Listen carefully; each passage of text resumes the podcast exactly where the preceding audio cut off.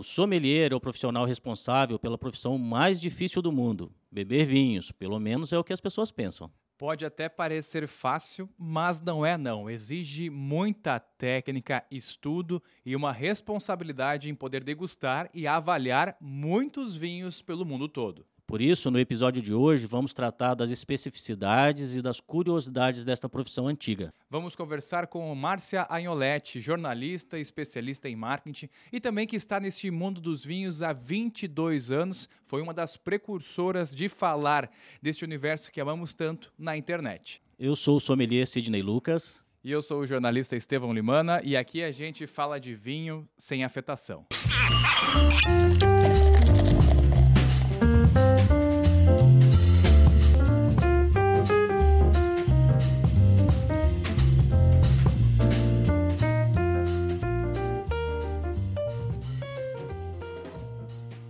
Vamos falar de sommelier então, Sidney. Você é o nosso sommelier aqui do nosso No Mundo do Vinho, já está aí no mercado há muito tempo, atuando, e você brincou ali no início da nossa abertura. Tem uma responsabilidade difícil, né? Tomar vinho na profissão. Mas às vezes isso pode até ser uma responsabilidade muito grande, né? É muito grande, porque tem que ter um senso de responsabilidade grande, porque se é, no dia a dia lida com, lida com bebida alcoólica, né, cara? Então tem toda tem, tem que ter esse senso de responsabilidade tanto com a própria saúde quanto com o hábito, tudo. Então, é uma profissão que tem que ter um certo cuidado ao administrá-la. E essa profissão é, é, antiga, né? Já desde o lado do século XIX nós temos esse termo já conhecido pela França, com uma história bem peculiar daquelas pessoas que acabavam bebendo vinho antes do rei para saber se o vinho estava naquele ponto ideal. É, pra, na verdade era para ver se ele estava envenenado ou não, né? para proteger, né? Para é, proteger. Era um escudo anti-assassinato anti ali. E olha que as pessoas que nos acompanham, seja na internet, nos ouvindo ou escutando, tem muita curiosidade sobre esse mundo da sommelieria. Dá para falar assim? É, é sommelierie. Sommelerie, dá para Sommelieria. que fica até é um termo até às vezes difícil de falar, mas é uma profissão cheia e é uma profissão muito, dá para dizer assim, venerada. Dá pra gente ver que é algo muito bonito e faz muita diferença. E por isso a gente vai ter o prazer hoje de conversar com a Márcia. A Márcia vai aparecer aqui na nossa televisão agora. Márcia, seja muito bem-vinda ao podcast No Mundo do Vinho. Estamos muito felizes em te receber aqui hoje. Prazer, todo. É, o meu prazer é estar com vocês aqui hoje. Oi, Márcia, tudo bem? Tudo bom, Sidney. Para quem não sabe, o Sidney e a Márcia já são conhecidos de velha data, né? A gente falava antes aqui da velha guarda do vinho. O que, que é isso, Sidney? Não, não tão velha ah. guarda. Uma guarda, uma guarda madura. Dava para tomar vinho ouvindo bossa nova é, já? É, eu comecei a exercer é, a profissão a em já, janeiro de 2000. Você também, né, Márcia? Por aí, né? Em 2000. É, comecei em 2000. 20 anos, né? Duas décadas. É, ambos com 20, tá aí na 21, 22 flor da idade. Eu quero uma é. curiosidade, vocês falando agora. Eu quero saber, o Sidney já contou para mim aqui uma vez, mas eu quero saber de você, Márcia. Antes da gente te apresentar e, e, começarmos o nosso papo das curiosidades, eu gostaria de saber qual é o vinho que mais te marcou nesse todas essas duas décadas de trabalhando como sommelier. Ah, sem dúvida, para mim, o vinho que mais marcou foi um Brunello de Maltotino é, safra 1980. Por quê? Bem, era um vinho de 30 anos de garrafa quando eu abri. Tava uma cor incrível, um vinho de colecionador e realmente tudo aquilo que você espera de um vinho de é um, era um barite, né? Quem quiser saber o produtor. É um vinho que você realmente mostra tudo aquilo que a gente Normalmente toma é, Brunelos, Barolos, Amarones muito jovens, né? Porque é o que chega no mercado brasileiro. Então, quando você tem a oportunidade de estar diante de um vinho com 20, 30 anos de safra e que mostra o melhor da sua expressão, é, é emocionante. É um vinho que eu abri seis horas antes, eu fui analisando hora a hora, não usei decanter por, por recomendação. E, então, foi um vinho que marcou, né? que bacana. Essa é a experiência que o vinho traz, né? Deixa é, esses sentimentos de afeto muito, muito presentes no coração de cada um. Mas, Márcia, você tá, a gente estava falando, você está mais de 20 anos aí nesse mundo do vinho, está é jornalista de formação, atua a parte do marketing, também na internet dá alguns cursos. E para a gente começar esse nosso bate-papo, acho legal você contar para a gente por que entrar no mundo do vinho, isso era um hobby, virou uma paixão, ou desde o início isso foi vindo junto? Conta para a gente. Aproveita para falar da sua formação também, Márcia, das suas formações, né? Já faz uma apresentação aí. É, vamos lá. Bem, eu sou jornalista e eu queria ir para o mundo do jornalismo e comecei trabalhando. Meu primeiro emprego pós-formação foi numa agência de publicidade em Brasília. Mas meu pai é uma pessoa que sempre trabalhou no comércio, com bebidas. Meu pai se aposentou e resolveu se direcionar diretamente só para o vinho. E nessa ele me convenceu que eu tinha que ir para o mundo do vinho. Eu brinco muito que a frase que me marca o início do vinho é que meu pai falou assim: você tem que aprender a beber vinho. Aí hoje, hoje eu falo para ele, você se arrependeu, né, de me ensinar a tomar vinho, porque hoje eu tomo mais do que ele. E, e eu saí da agência e fui trabalhar com, já trabalhando no comércio de vinho, e a partir dali fui fazendo os cursos e me especializando. Então, eu fiz a BS básico, né, de conhecimento de vinhos, eram os cursos que nós tínhamos 22 anos atrás no Brasil. Fui estudar é, logo depois um Master em Vendas e é, em Comércio e Exportação em Barcelona. Me especializei depois pela Wine Spirit Education Trust até o nível 3, que é o que nós temos aqui no Brasil. Fiz French Wine Scholar, né, que é um curso especializado em vinhos franceses. Nisso eu dei aula na ABS, Brasília, Associação Brasileira de Sommelier, e de Brasília. Depois eu dei aula na Universidade de Unieuro, gastronomia e outros cursos técnicos. Quando você vê, você está totalmente imersa naquele mundo e acabei largando a ideia do jornalismo. Então, assim, eu entrei no mundo do vinho não por prazer, mas uma pressão do meu pai de ter alguém trabalhando com ele. Que bacana. E você, quando mundo do vinho não é uma profissão, digamos assim, das tradicionais, né? Vocês ah, às vezes saem da escola, vai para a universidade para ter profissões mais tradicionais, é médico, é dentista, até jornalista, um pouco, um pouco mais despojado do jornalista, é mais, mais desafiador, né? Mas a gente tem algo mais tradicional. E para você, como é que foi essa adaptação, conseguir viver dessa profissão e estar tá integrada, né, nesse mundo do vinho mesmo? É, eu, o que eu acho mais importante, hoje a gente, com a maturidade, você consegue controlar algumas coisas, mas o que o Sidney falou no início, é a gente entender que tem que ter moderação. Porque o que a gente pede nos primeiros anos é uma coisa bem complicada. Você é muito jovem, você tem acesso a muito vinho, né? Você tem acesso a, a facilidade é muito grande.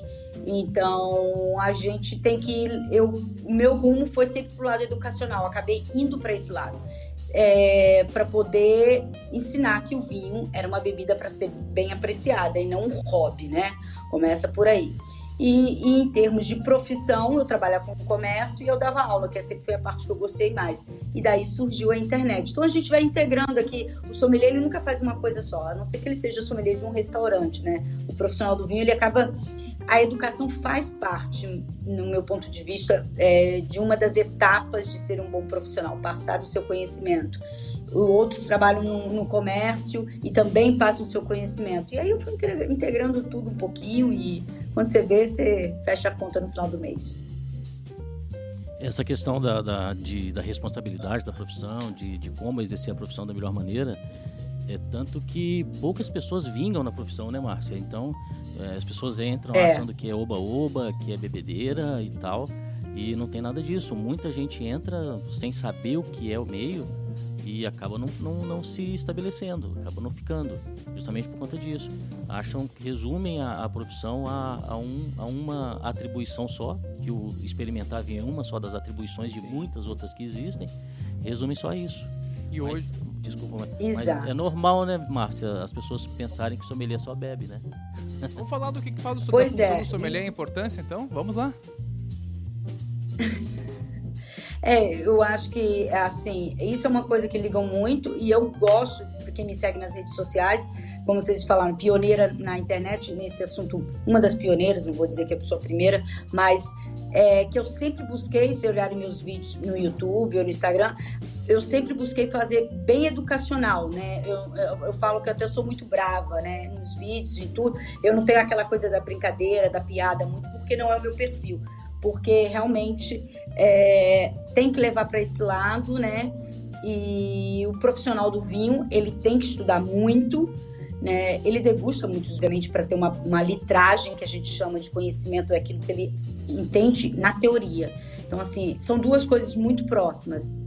Tem que ter a teoria e tem que ter junto o, é, a prática né, de provar vários vinhos.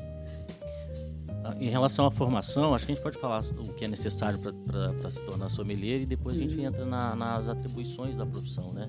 Onde ele pode atuar, talvez a gente pode seguir nessa linha. Vamos seguir sim. Aquele, então, para a gente começar, Márcia, aquele sommelier lá do YouTube, que às vezes do Instagram que chega e diz que é sommelier, mas nunca fez nenhum curso. Ele é sommelier ou não é? é aí que tá, Ó, né, aí tem, tem um duas... curso que forme, né? Não, eu acho que aí tem uma visão também muito fechada, que sommelier é só o profissional que fez o curso. Eu não acho assim. Eu fiz FISA, o meu primeiro curso de sommelier da FISA, Federação Italiana né, de Sommelier. E, mas eu vou dizer que eu conheço muita gente que trabalha no mercado do vinho há mais tempo do que eu, que não foi com uma formação técnica ainda de livros, talvez até por falta de oportunidade, e que tem uma bagagem de conhecimento muito amplo. E tem pessoas que fazem o curso e saem do curso, para mim, mal formados, né? Porque não tem também experiência e não, vai, não usa aquilo profissionalmente. Então, assim, é muito difícil a gente dizer que é só uma coisa. Eu, é como eu disse, para mim tem que ser a junção dos dois. Você tem que fazer o curso, de preferência de uma, uma, uma associação brasileira de sommelier aqui, ou uma FISA, ou uma outra escola internacional que tenha um bom curso, tem que ter isso bem claro e associar a, é, a prática do vinho. Mas para mim o, o sommelier sem prática, né, é o serviço do vinho. Então eu acho que é muito importante fazer é, alguma prática para realmente você ser um profissional bem sucedido. Para mim, não, não, é, é, pela, pelo que eu vivi no vinho assim, e eu já fiz, os, fiz cursos, fiz vários e comecei a exercer a profissão também. Me, é, não existe no Brasil, acho que no mundo, não existe um, um curso, alguns cursos que forme o sommelier, mas é. esses cursos, não estou tirando a importância deles, são importantes como o, o W7, a Associação Brasileira de Sommelier, são importantíssimos, não para ser o, o, início, o start inicial dessa formação, que tem que ser, é. que tem que ser assumida por cada profissional por conta própria comprando livro, é, continuando a é. estudar. Então, esses cursos são interessantes para te ensinar a estudar, para te ensinar como buscar conhecimento no vinho. Então, por exemplo, em 97 eu decidi, em 96 eu resolvi ser sommelier. Então, o que, que eu fiz? Comecei a estudar. Em 98 por aí, eu fui para a Associação Brasileira de Sommeliers de São Paulo. Saí de Belo Horizonte e fui para São Paulo estudar. Lá fiquei uns dois anos. Só que não deu bagagem de conhecimento, nem conhecimento técnico e nem nada para eu exercer. Ali eu aprendi como buscar conhecimento, sabe? Saber onde garimpar conhecimento. A partir disso, comecei a comprar livro, investir em livro, livros caros. Hoje um livro de, de bom nível de vinhos é 500 reais, 800 reais. Tem livro de mil, livro de 300. É isso aí. São caros, então... É a litragem que eu falo, não é nem só de beber. A litragem é isso, porque você começa saí do curso. Eu, no momento, eu estou fazendo ABS Rio Grande do Sul, porque eu estava tanto tempo sem estudar que eu peguei a pandemia e resolvi fazer o curso de sommelier da ABS de novo, vamos dizer, para poder dar uma renovada, ver se tinha alguma novidade. E realmente, os cursos são básicos, né? Ele é uma, ele é uma porta. É, que abre para você em conhecimento do mundo do vinho. Mas se você achar que só o curso vai te formar, a resposta ele vai te dar um diploma. Né? O, a litragem você vai adquirir com participando de eventos, comprando livros, estudando aquilo mais profundo, né? Não temos, eu acredito, um curso que forma realmente, hum, é difícil. E a prática, né? É o trabalhar, você vai descobrindo o mundo do vinho na prática, né? Até mesmo com os produtores. A, a, a profissão exige outros conhecimentos além do conteúdo só de vinho. E esses cursos te dão uma basezinha ali e tal. É uma bússola te dando o norte é de como buscar conhecimento, te dando direção de como continuar aprendendo. Só que ali só te ensina sobre vinho, te dá uma base sobre vinho. Esses cursos, todos eles. Aí bacana, tem a que eu, eu comecei a estudar, foram mais ou menos cinco anos, seis anos mais ou menos, só comprando livro, estudando, comprando livro, estudando e trabalhando no meio também. E trabalhando em restaurante, tal, porque também é importante o serviço do vinho, é importante entender de gastronomia, é importante buscar outras formações na área da administração, entende? Então, gastronomia, é, administração, o serviço do vinho. É tudo interligado. tudo interligado. Então, a formação de sommelier é pelo menos cinco anos estudando muito e vivendo o mundo do vinho. E como que foi para você, Márcia? É, é... Para mim é isso. Eu acho que não tem um profissional é, bom com menos de cinco anos. Eu concordo plenamente com o Sidney que você faz o start e a partir dali você vai direcionando o caminho. Se você quer ir para restaurante, se você quer comércio, o que, que você quer. Mas o contato com o cliente, entender o que vende e o que não vende. Até uma visita numa feira, profissionalmente, a gente encara diferente, né? Não é, ah, que vinho bom, que vinho ruim. Não, é, esse vinho vende, esse vinho vai ser difícil vender. Então, a nossa leitura, quando a gente trabalha no mercado do vinho, é diferente. E é como eu disse no início, você fazer um cursinho e falar que é sommelier, falta prática, sabe? Não adianta. Para mim, o profissional, ele se forma quando ele tem a prática. Ele tem realmente o lado de trabalhar, sabe? Quando ele pega ali e entende como funciona na prática. Então, Bom, você... isso. Você levantou um ponto bacana na sua, na sua fala, que eu achei interessante, que você vai numa feira e tem que analisar se o vinho vende ou não. Aí você está no Rio de Janeiro, certo? Certo. É, nós estamos aqui em Santa Catarina, tem quem nos escuta em BH, no Rio Grande do Sul, e a gente tem uma, uma diferença de paladares, às vezes também de gostos. O que, que é o vinho que vende no Brasil? Como que vocês fazem, vocês dois, que não são sommeliers já de longa data, o que, que vocês como é que vocês conseguem analisar e ver o que, que o brasileiro está disposto a comprar, aqui que o, o, o dono da enoteca, da, da, da vinícola tem que investir para ter um rótulo que vá vender bastante? Vai falar, Sidney? Pode ser. Ah, tem, para quem vive disso, tem dois tipos de avaliações que a gente faz. A primeira é a avaliação técnica, que é que julga a qualidade do vinho. vinho não é o eu gostei ou não gostei. Ele é tecnicamente bom ou não. Entende? Mais ou menos, muito bom, quanto custa e tal.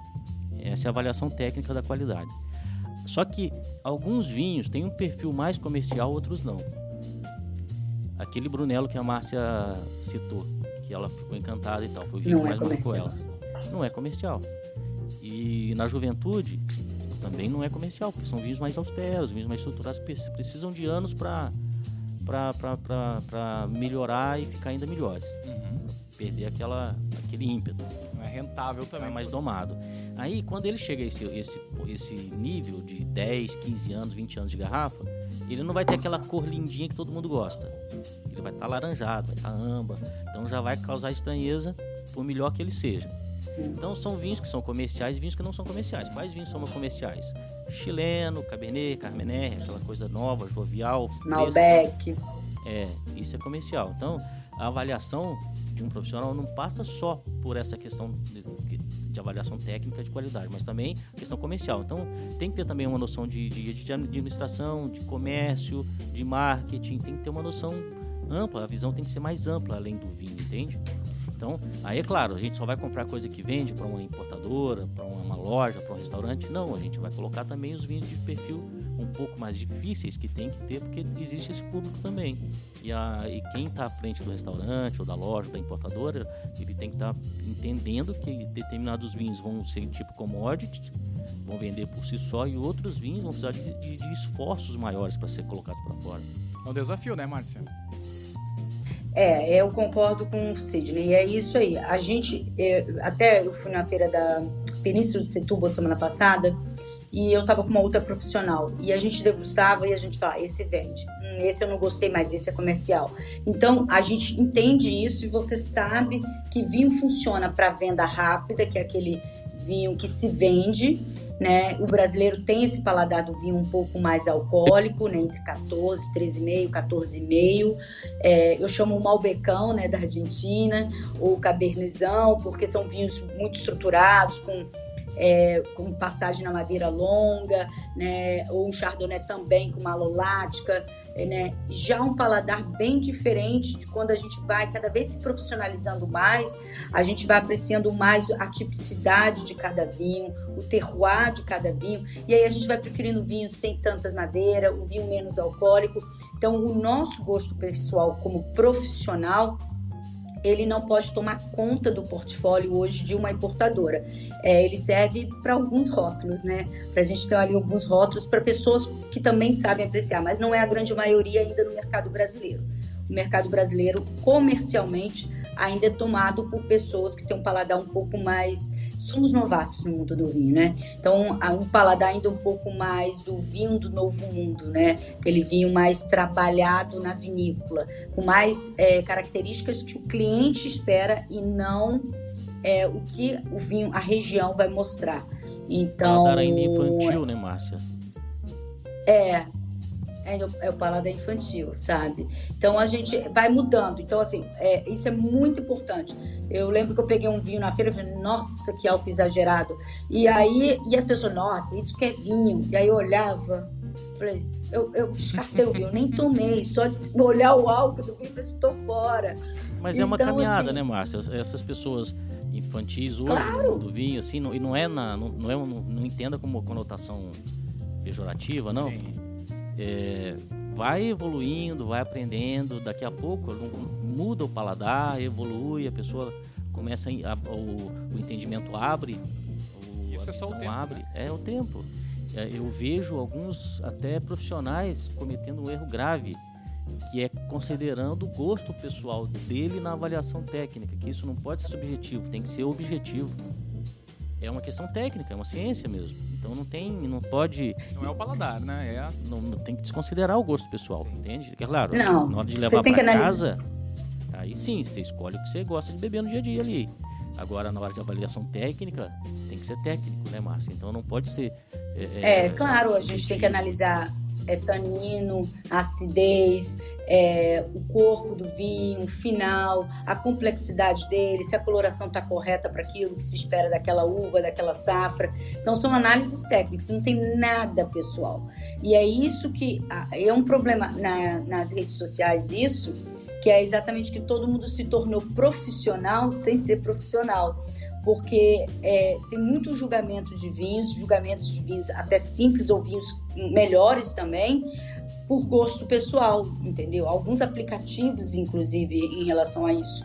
E isso, para a gente, profissionalmente, é ruim. Então, a gente pega um baita espumante italiano, método tradicional, com a expressão máxima da Chardonnay na região do Trento, sabe? E as pessoas dando nota mais ou menos em comparação com outro espumante brasileiro, o método do tanque, né, o Charmat, é muito mais simples, mas porque tem um nome mais conhecido. E isso é bem, bem, bem pessoal, principalmente pelo julgamento de rótulo. Então mostra o não profissionalismo, vamos dizer assim, né? Então falta essa parte técnica para muita gente e isso atrapalha bem a venda para beber um bom vinho, um bom espumante, nós temos que ter taças adequadas a essa prática, como são as da Moza Cristal, nossa parceira aqui do Mundo do Vinho. A Moza Cristal é cristaleria artesanal, localizada em Blumenau, em Santa Catarina, e é a principal eh, produtora de taças das vinícolas da Serra Gaúcha. A gente fica muito feliz de ter a parceria deles. Tem aí a experiência, a expertise, dá para dizer assim, de Frederico Strauss, é um químico descendente de alemães que fez a diferença aqui na região é, do, de Santa Catarina, também do Brasil. É o dono da, da taça de espumante, né, do, do modelo. Então, você que está querendo procurar taças, renovar aí sua cristaleira em casa, vai na Mozart Cristais, acessa lá o Instagram Mozart Crystal Crystal, né, com Y, vai lá, procura lá, vai ter todos os itens, todos os acessórios que eles vendem e realmente são produtos. Aqui no Mundo Vinho, ó, nós estamos degustando bons rótulos, boas taças e fazendo boas conversas na parceria da Mozart Cristal. Seguindo o nosso papo aqui, Sidney, a gente falou sobre sommelier, sobre esse paladar, a experiência. E a gente está falando somente do papel do sommelier bebendo vinho, mas gente também tem muitas outras funções que são desenvolvidas pelo sommelier em qualquer lugar.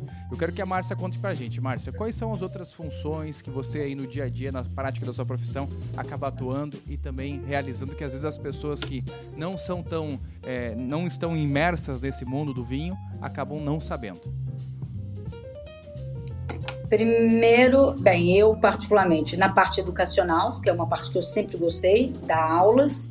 Então, grupos fechados ou escolas de técnicas de gastronomia, universidade de gastronomia, uma excelente, como o Sidney falou da outra hora, eu acho que a gastronomia tá tudo, tem tudo a ver com vinho, então eu não me imagino trabalhando hoje com vinho sem estar conectado com a gastronomia. É, o segundo é atendendo restaurantes na parte mais técnica, como montagem de cartas, é, né, treinamento de equipe de salão, mesmo que você não trabalhe no restaurante, mas você já tem a prática, você já tem um conhecimento, você consegue treinar equipes. É, pode trabalhar em lojas. Quem não quer trabalhar em restaurante pode trabalhar na parte de lojas, lojas de vinhos especializadas, aqui, assim como você Vamos pode dar... trabalhar é, em supermercados também. Hoje é uma tendência, né, os supermercados terem um profissional para indicar vinhos melhores, né? E no caso do Sidney, por exemplo, importadoras, né? Você trabalha mais na parte também desenvolvendo fichas técnicas dos vinhos novos que chegam ou selecionando vinhos para entrar no portfólio da empresa. Né? Eu executo hoje trabalhando é, em uma loja, né, a parte de distribuição para restaurante e hotelaria, executo auxiliando restaurantes, montando cartas e dando aulas. Eu faço de tudo um pouquinho. Então, no caso, você recebe um, então vamos dizer assim, um produtor, você analisa a carta de vinhos, experimenta alguns e seleciona para a carta de vinhos lá do restaurante. É, na verdade, é, eu já tenho um portfólio porque eu trabalho com uma importadora eu não abro, é, eu só tenho uma importadora que eu trabalho, então eu já tenho um portfólio. Não, não fala qual é a importadora não, porque a Decanter não patrocina a gente, tá? Não fala. é, isso. Fiquei calada. é, não fala é. que é a Decanter não, porque não ela tá não tá nem patrocinando o vinho de hoje aí, não? Não. Não, também não. Tive que pagar. Oh, tristeza. Por isso que eu tô na água, ó. Ah, tá. Aí, ó. Tem, tem, que mandar esse. Tem que fazer um corte e mandar pra eles aí, pra pelo menos a, a Márcia sair da água. E aí, é, eu eu tenho um portfólio e eu conheço muito bem os rótulos, né? 20 anos trabalhando com a maioria dos produtores, algumas importadoras são muito sérias e elas não ficam nesse troca-troca de, de vinho. Elas mantêm os mesmos produtores por longos anos, né? Às vezes muda, porque é necessário, mas no seu geral se mantém por muitos anos. Então facilita muito o profissional que está muito tempo na. É, no mercado, porque a gente já conhece os rótulos, então eu já tenho uma, uma prática de saber qual rótulo funciona para cada carta. Então eu não preciso escolher o produtor, eu já tenho um portfólio e aí eu vou decidir nos produtores dentro daquele meu portfólio. E obviamente com logística, você tem que estudar a logística de abastecimento daquele restaurante, tem que analisar a carta de comida do restaurante para ver o que, que combina, valor é, é, né, por pessoa que se consome em média num restaurante, porque não adianta você pegar num restaurante que o ticket médio é 100 e querer colocar só 20, 300, 400. Então, é uma análise muito completa de um restaurante para você poder fazer uma boa carta. Né? Então, eu, eu já tenho esse portfólio de, né, com os vinhos e eu vou montando conforme eu acho que se encaixa no restaurante. E ao longo dos meses, você vai também adaptando a carta, fazendo um assessoramento para ver se há necessidade de fazer algumas alterações. E, e, e principalmente no meu caso, que estou no Rio, a gente tem o verão muito forte, muito quente, 40 graus, e no inverno para a gente é frio, mas dá 18 graus, é frio para nós cariocas. Então a gente tem um. Normalmente é, eu faço uma carta sazonal, porque eu acho que tem uma diferença muito grande. No, inverno, no, no Rio de Janeiro fez 18 graus, todo mundo tira as botas e cachecóis do armário. É a temperatura então, de hoje aqui pra quer gente.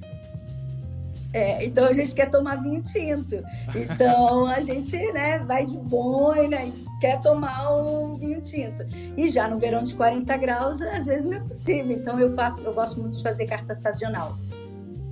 É, o trabalho da Márcia é aquele trabalho específico mesmo de lojista, distribuidor e tal. É um trabalho bem, é, é bem árduo, né? Aí tem também aqueles que trabalham em restaurantes, né? Então, sommelier de restaurante tem a função um pouco diferente do da Márcia, a minha função. Que é o quê? O sommelier de restaurante, ele é o responsável não só pela carta de vinhos do restaurante, sim de todas, de, de todas as bebidas. Então, as pessoas acham que sommelier só tem que entender de vinho, e não. Tem que saber de cerveja, de whisky, de tudo? De tudo. Então é uma gama de conhecimento, um leque de conhecimentos importantes que, tem que ser, devem ser buscados. Então, o sommelier de restaurante, ele tem que fazer a carta de vinho, a carta de bebidas. Ele é o responsável pela, pela venda do vinho, pelo auxílio do cliente. Aquele cara que apresenta o vinho na mesa, leva É, depois ele o auxilia também. o cliente na escolha, faz o serviço, entende? Ele treina a equipe, é responsável por treinar a equipe, Controle pela de administração, é, pela administração da adega, a administração da carta ali, né? Remarcação, preço. Então é todo o gerenciamento das bebidas ali. Como que faz daí? Deve ser um desafio para vocês.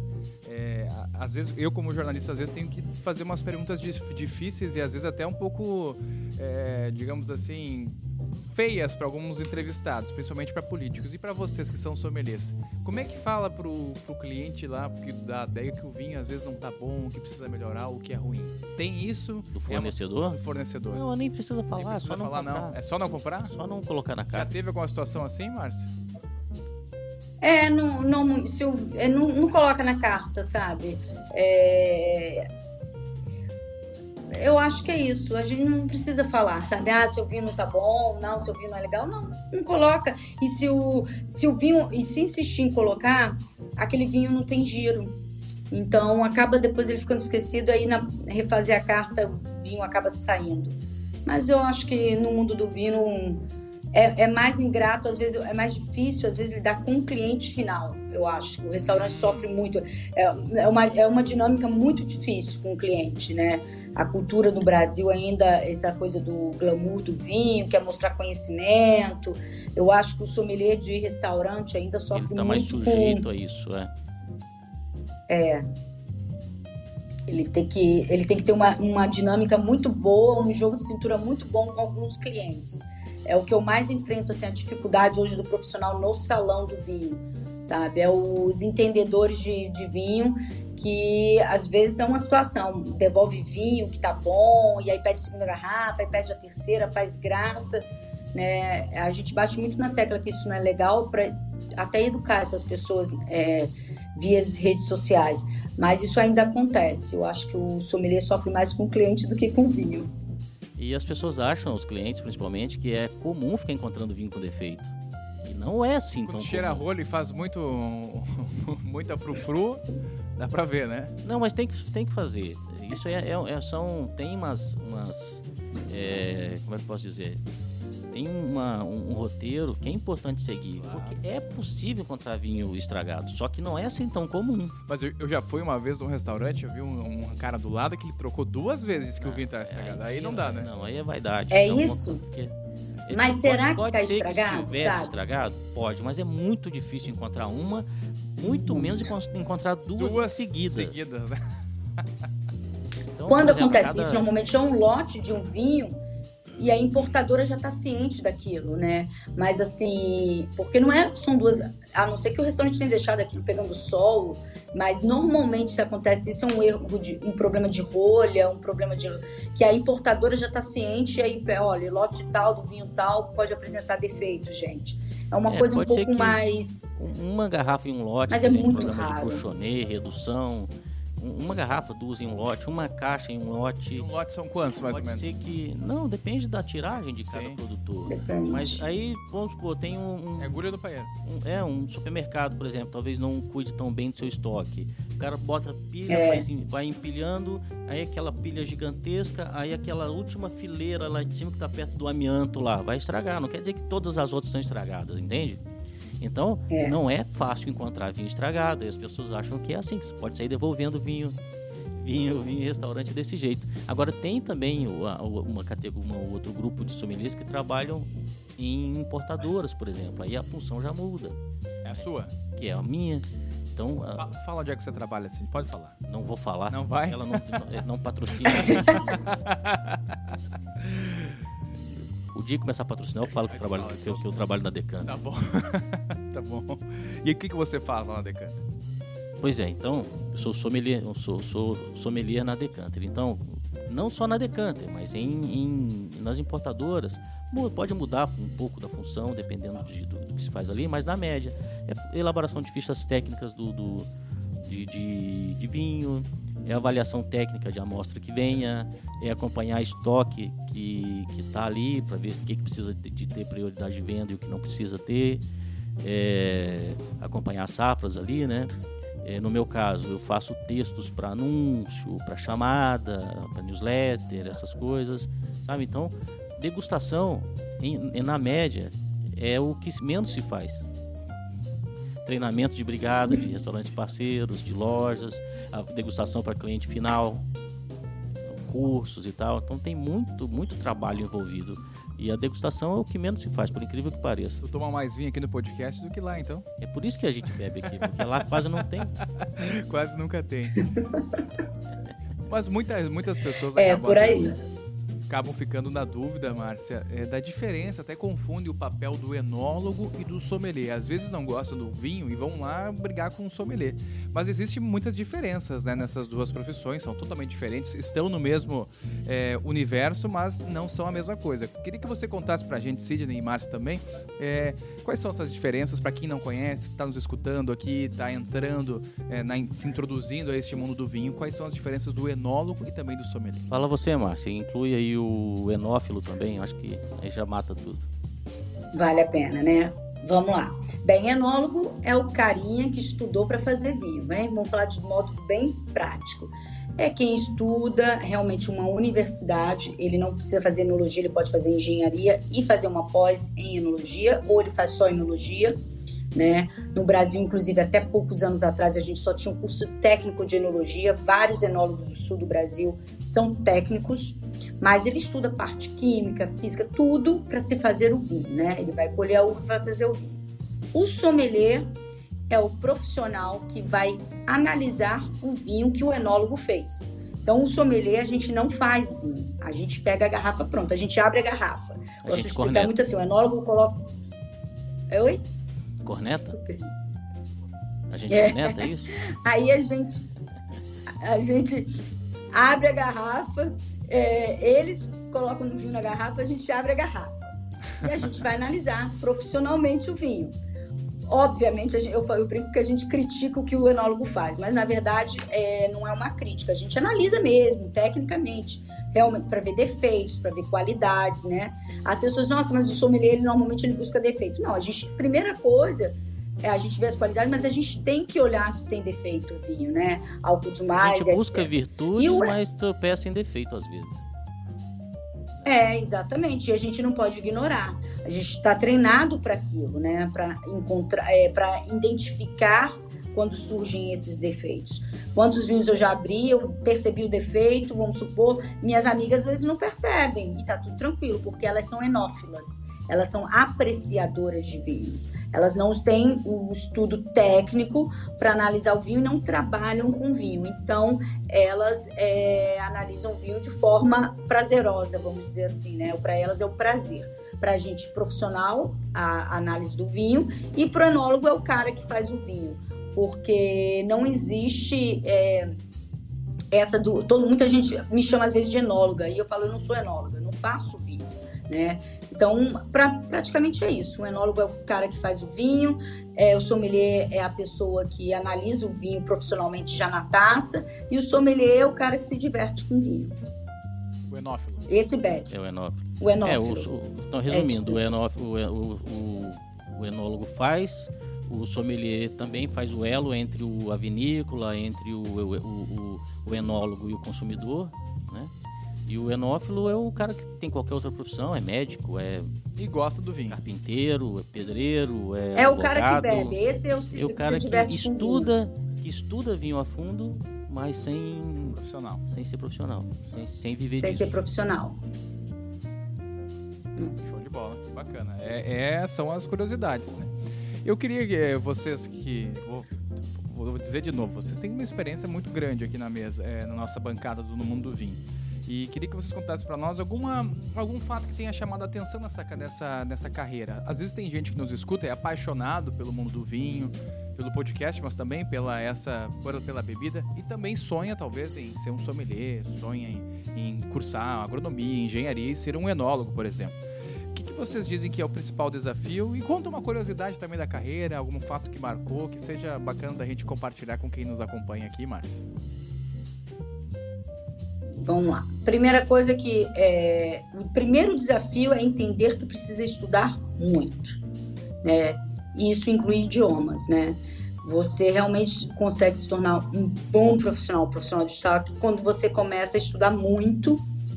É, e quem quer crescer, tem a sessão profissional, tem que estudar idiomas. Senão você fica muito limitado ao Brasil. Como o Sidney comentou, os livros são muito caros e muitos livros não têm tradução, às vezes para português. Então, o brasileiro tem que entender que ele tem que falar inglês, ele tem que pegar um italiano, ele tem que pegar um espanhol, ele tem que buscar pelo menos um idioma que ele sinta mais facilidade e estudar. Vai fazer diferença profissionalmente, apesar de achar que o inglês é fundamental. É... Essa é curiosidade, bem, o que, que eu gosto? Assim, para mim, o que me fez apaixonar pelo mundo do vinho foi a possibilidade de contato com tantos profissionais. É, no início da minha carreira, 20 anos atrás, na velha guarda, é, a gente fazia muitos, muitas feiras de nível Brasil, pelaquela importadora que não patrocina, que não vamos citar o nome, é, que era chamada Wine Show. E vinham, sei lá, 30, 40 produtores do mundo inteiro participar dessas feiras e a gente viajava juntos. Isso a cada dois anos. É, e era a oportunidade de você estar com gente do mundo inteiro, conhecer vinho do mundo inteiro com o próprio produtor, sabe? Então, assim, o que me fez apaixonar foi por isso, que eu, eu comecei a ter esse contato, como o Sidney falou, o sommelier é o contato entre o enólogo e o consumidor, e é exatamente isso. Eu comecei a ter esse contato com o produtor do vinho e você entende o vinho muito mais profundo. Então, assim, para mim, o que me marcou mesmo foi esse primeiro contato com vários produtores e foi o que me fez assim me apaixonar por, total pelo mundo do vinho, entender como é que é feito o vinho, né?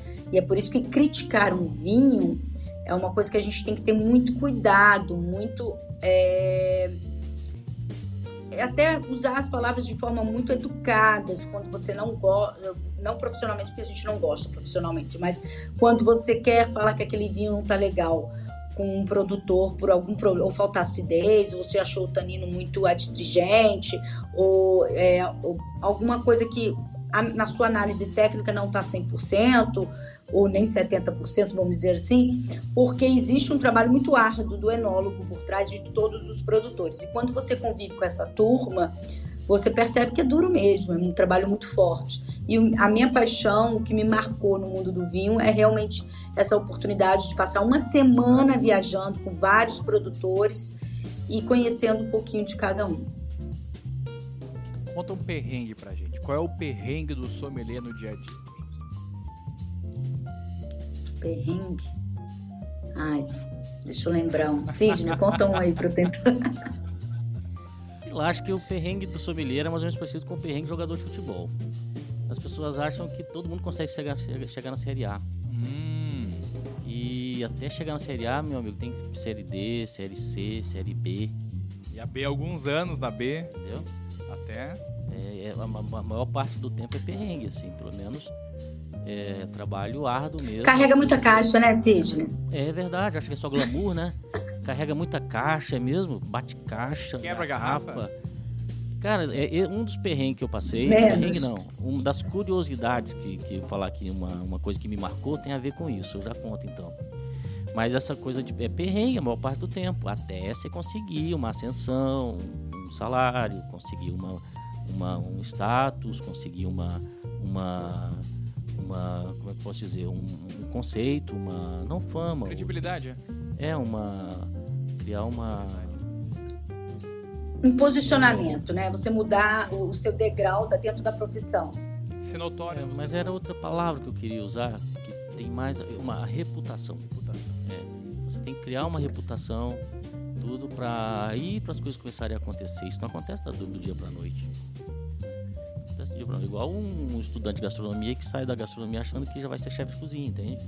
Não, vai ter que lavar panela, vai lavar prato. paixão, vai ter que esfregar fogão, sabe? É desse jeito, então é parecido. Então, até é, é, é, mais perrengue, assim como toda profissão, né? Claro. O cara, se for advogado hoje, vai ter que trabalhar de graça no, no escritório. E vai começar a fazer alguns processos só daqui cinco anos para receber. É de graça ganhando meio salário.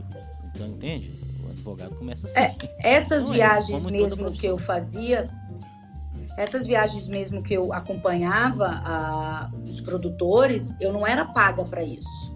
É, para mim, eu estava entrando na profissão, começando, mas eu falava idiomas, então facilitava, eu estava inserida no mercado, conhecia bem os vinhos, mas eu tinha cinco, seis anos de profissão ainda. Então, assim, para mim era uma oportunidade de aprender com quem faz o vinho, mas você não ganha financeiramente. É uma semana de imersão com o produtor, com... mas sem receber dinheiro. E, e as, as pessoas têm que entender que você faz muito serviço de graça, vamos dizer assim, para poder ter oportunidade até de aprendizado maior.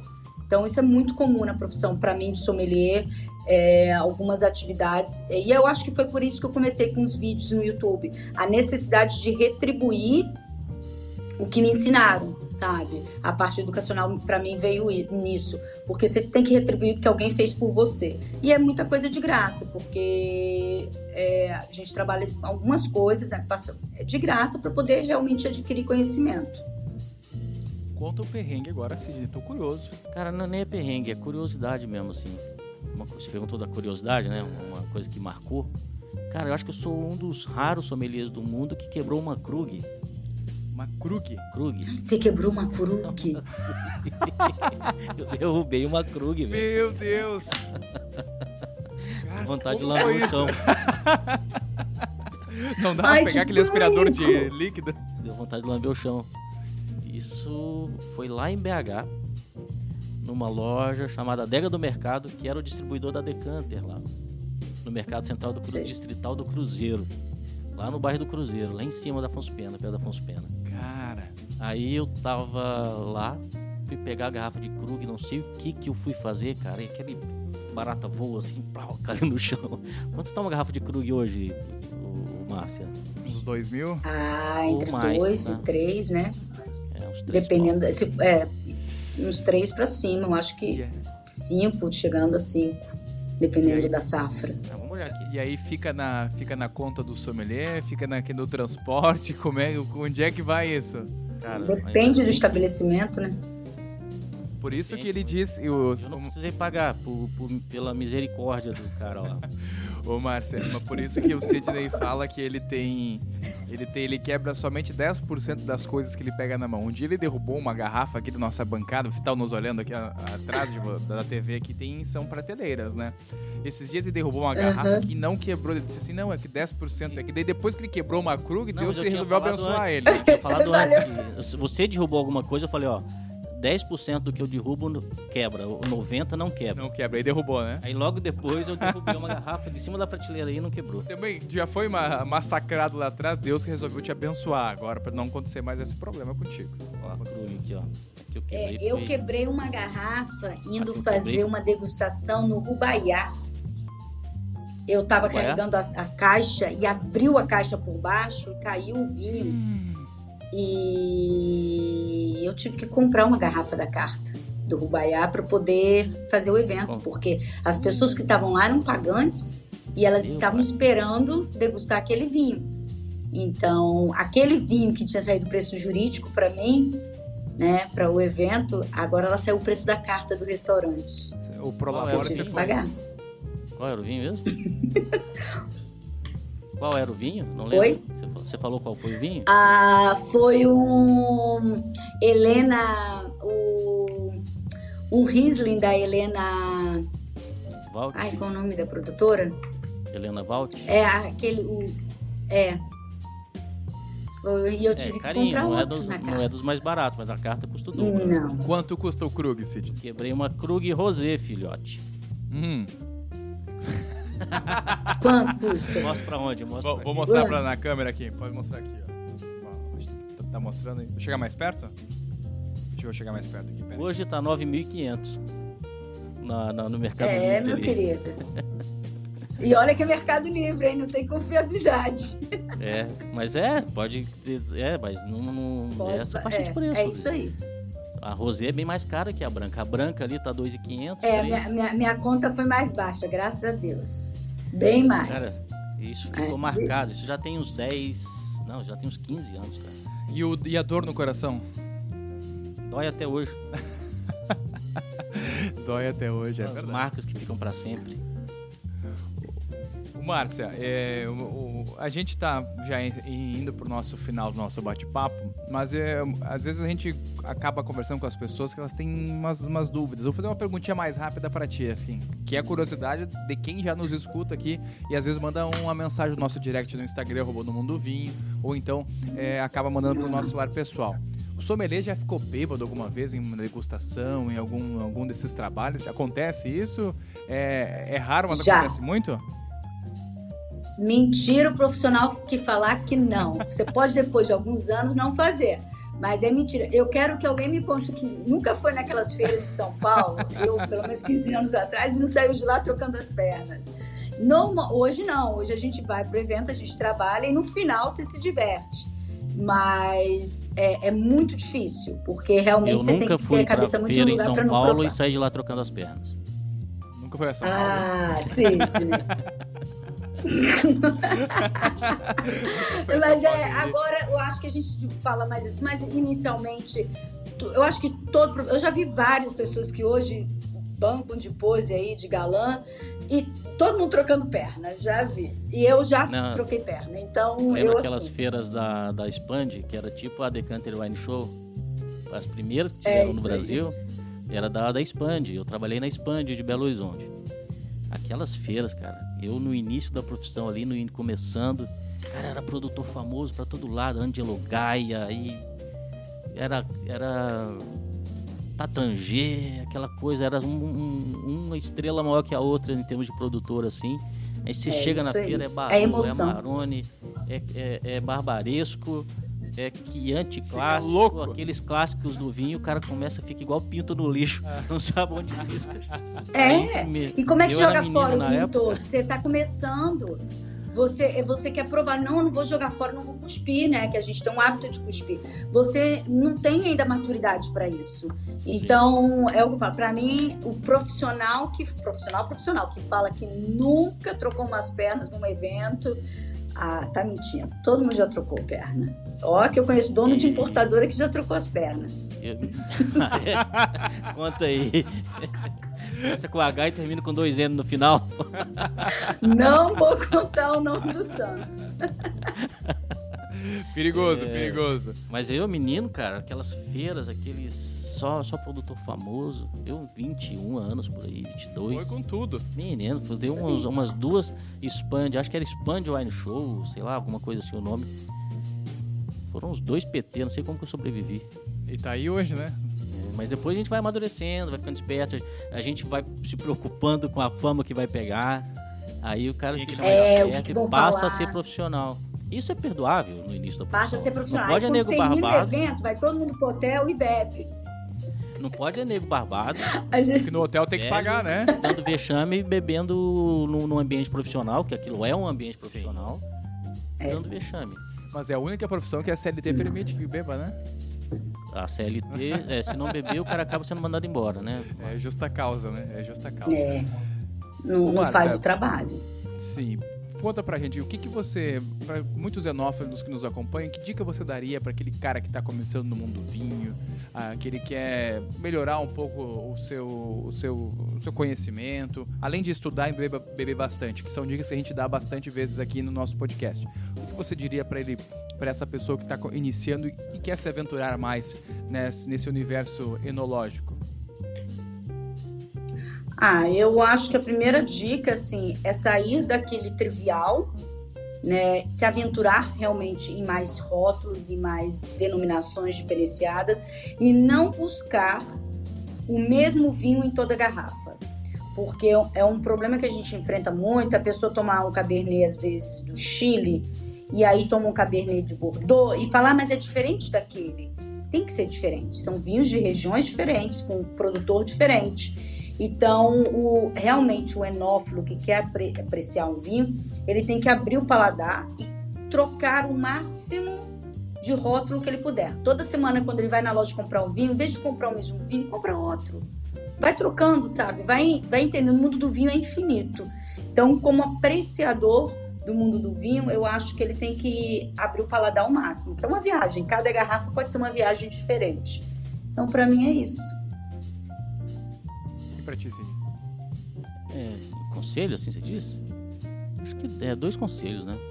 Estudar muito mesmo, estudar muito, estudar bastante, investir nisso, investir nisso, saber que tem que ter um perfil de que não vai parar de estudar nunca, então tem sempre uma região nova aparecendo, uma coisa nova para descobrir.